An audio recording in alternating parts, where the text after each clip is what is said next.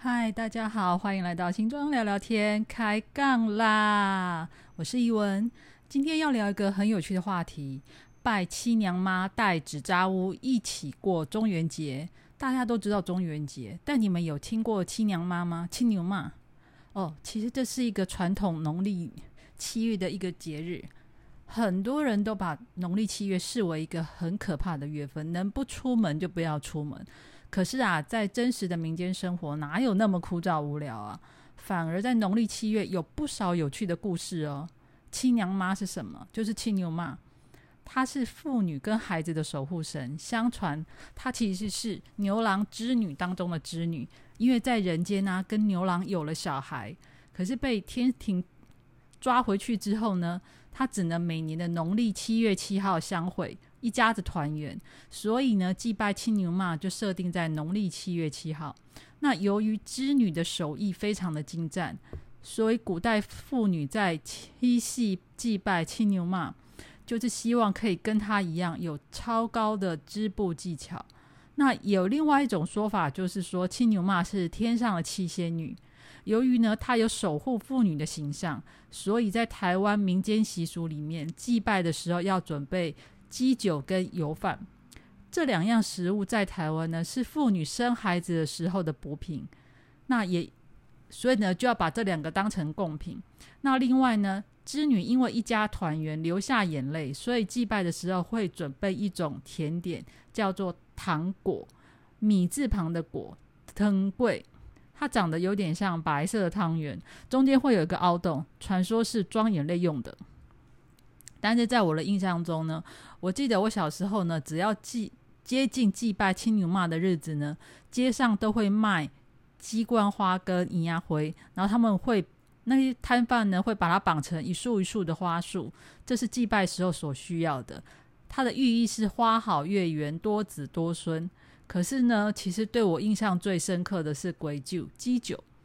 不过你不要问我这种天气怎么吃得下鬼酒，对一个吃货来讲啊。开冷气吃鬼酒才是一种享受哦。另外，祭拜青牛妈的时候呢，也可以准备化妆品，比如说胭胭脂水粉、镜子这一类的。这感觉上，民间真的是把她当女神一样的膜拜。当然，我有提到，她也是小孩子的守护神，从小孩诞生到十六岁，都是青牛妈照顾的范围哦。特别是在台湾早期呢，其实照顾小孩不是一件容易的事，而且小孩子的存活率也不高，所以青牛妈的信仰真的是妈妈们心灵的寄托力量。可是为什么设定在十六岁呢？这是相传府城清朝的时候呢，他码头边有很多的大商人在云集，那船家们都需要苦力搬货，所以很多未满十六岁的小朋友都会到那些船家去打工赚钱。等到呢，这个小孩满十六岁的那一天呢，家长就会请工头跟亲戚来家里庆祝。这代表什么意思呢？就是满十六岁之后，他就要领大人的薪水，不可以领小孩子那个半薪的薪水。你有没有发现，古典台湾人真的很含蓄，连加个薪水，他还用这种方法暗示老板：“嘿，我长大喽，你应该要给我调薪水了。”这个习俗呢，称作“做十六做展览”。这个习俗其实全台湾都有，可是目前台台南府城呢还保留一个很完整的祭拜 SOP，当中有一个仪式可以介绍，就是十六岁那一年的七夕会去钻七娘妈亭。这个七娘妈亭呢，它是用传统竹片跟纸张架起来的一个纸扎楼台，对，它是一个纸扎。然后呢，它高差不多一公尺，然后带会用五颜六色的纸张贴出一个高台，它的样式非常的华丽。那上面会有女神的样式。当年度满十六岁的小孩呢，钻过这个高亭的下面，男孩子呢向左转三圈，女孩子要向右转三圈，这代表就是长大成人的一个仪式。讲到纸扎，我就要介绍一下新庄的纸扎工艺。新庄是一个发展非常早的都市，农业的时候所需要祭祀用的用品呢，在这里都看得到。纸扎是其中一种。当然，现在这些传统产业要撑下去呢，并不是这么容易。可是，还是有一些商家透过努他们的自身努力，传承这项美丽的工艺。位于新庄后港地区的新兴湖纸店，新是新旧的新，另第二个新呢是高兴的兴，新兴胡纸店，他们呢专门是以呃丧礼专用纸扎工艺为主，但不代表新装的纸扎只剩下他们。未来有机会呢，我们还可以逐一的介绍。目前新兴胡纸店已经传到了第四代，由张婉莹、张徐展的姐弟两个，他们是第四代的呃接班人。那他的父亲呢，张徐佩先生的新兴胡子店，传承了他父亲张根奇老先生的手艺。而他家族原本呢是在台台北万华的一家老店，叫茂兴斋，他更是从清朝光绪年间就开始营业。当年呢。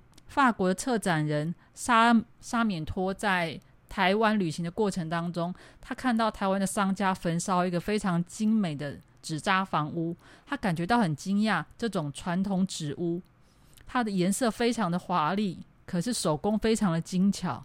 他因循线呢找到了星星湖纸店，他谈过之后呢，这个法国人就把这个纸扎工艺带去法国的装置艺术博物馆展出。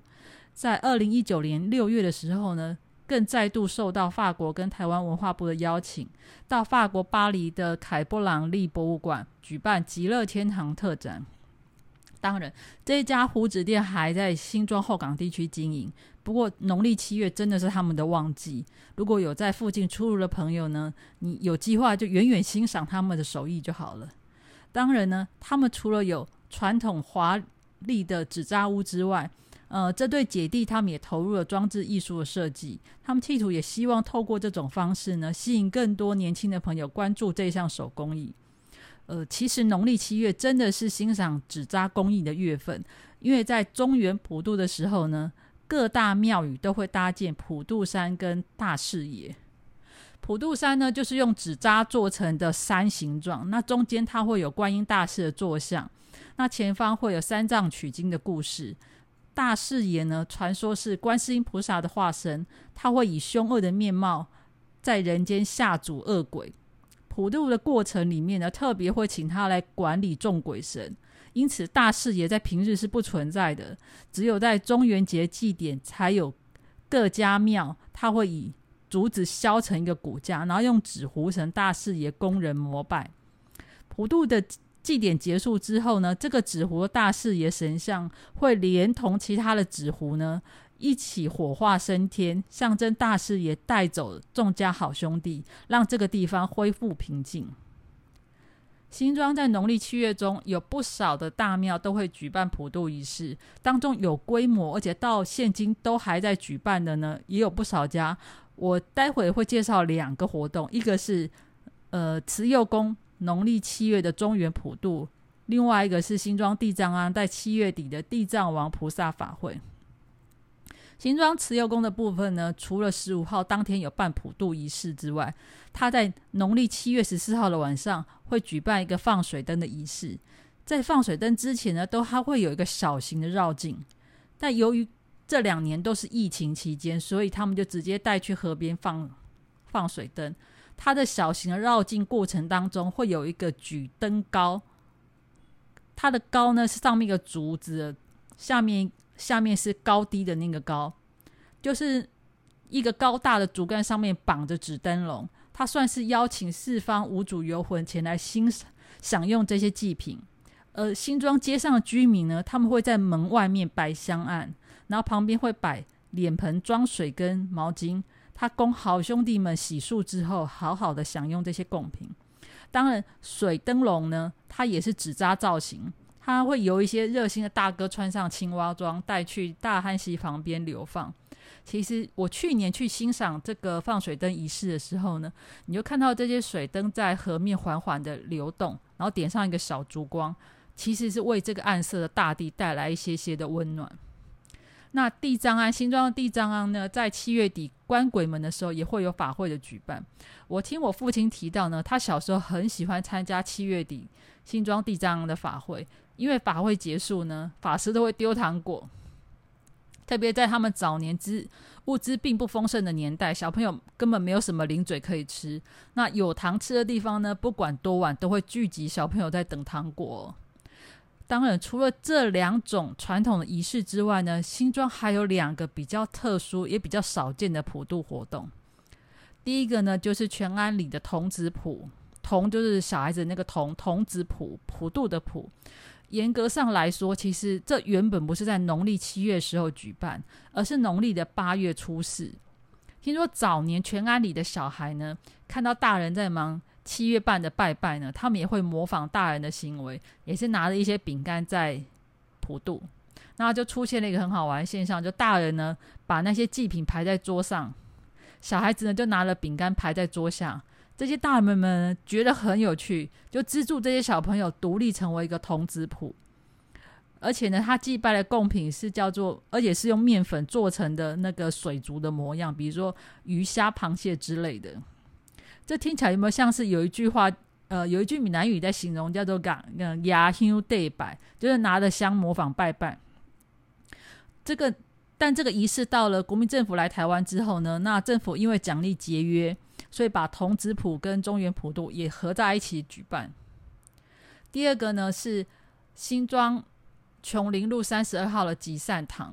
那其实新庄人也会称这个地方叫短王宫，但它不是，它不是土城那一间短王宫，可是他们的呃概念都是一样，就是我们概念中的阴庙。这个集善堂呢，它存放咸丰三年械斗而死的尸骨，那他们会在。七月农历七月十号那一天举行普渡仪式。那当初在新庄故事有一对口访这个管理员的时候，就有提到，早年集善堂在鬼门开的那一天，也就是农业农历六月三十号的晚上，会打开封存尸骨的墓冢的出入口，而且这个仪式是由属龙跟属虎的男性长辈去开封。可是近年呢，因为他们考量呢。长辈的年事高了，再加上开了怕有小朋友乱闯，所以这几年就把那个直接用水泥把那个墓冢封起来。在农历七月十号当天呢，全安里附近的乡亲父老就会带着行类来这边做普渡，而且其实人还不少。他那个长条桌子会从庙里面一直排到庙外面的路上。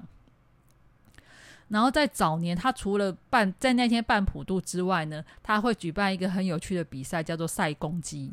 可是这个公鸡不是不是比互斗的那一种，不是我们印象中斗鸡互斗互咬，而是比谁的公鸡养的比较大只。当然，这是一个非常趣味竞赛，某种方面它也是在活络邻居之间的感觉感情。在听完这些故事的时候呢，我会觉得说，哎，其实对新庄人来讲，农历七月。并不是恐怖的月份，而根本就是跟你的家人、亲戚、朋友在联络感情的时间。所以听完今天的节目，你还会觉得很可怕吗？新庄聊聊天，呃，如果说您对我们的节目还有兴趣的话，请关注我们的 IG 同名的 IG 新庄聊聊天，跟同名的呃脸书粉丝页新庄聊聊天。那我们下次再聊喽，拜拜。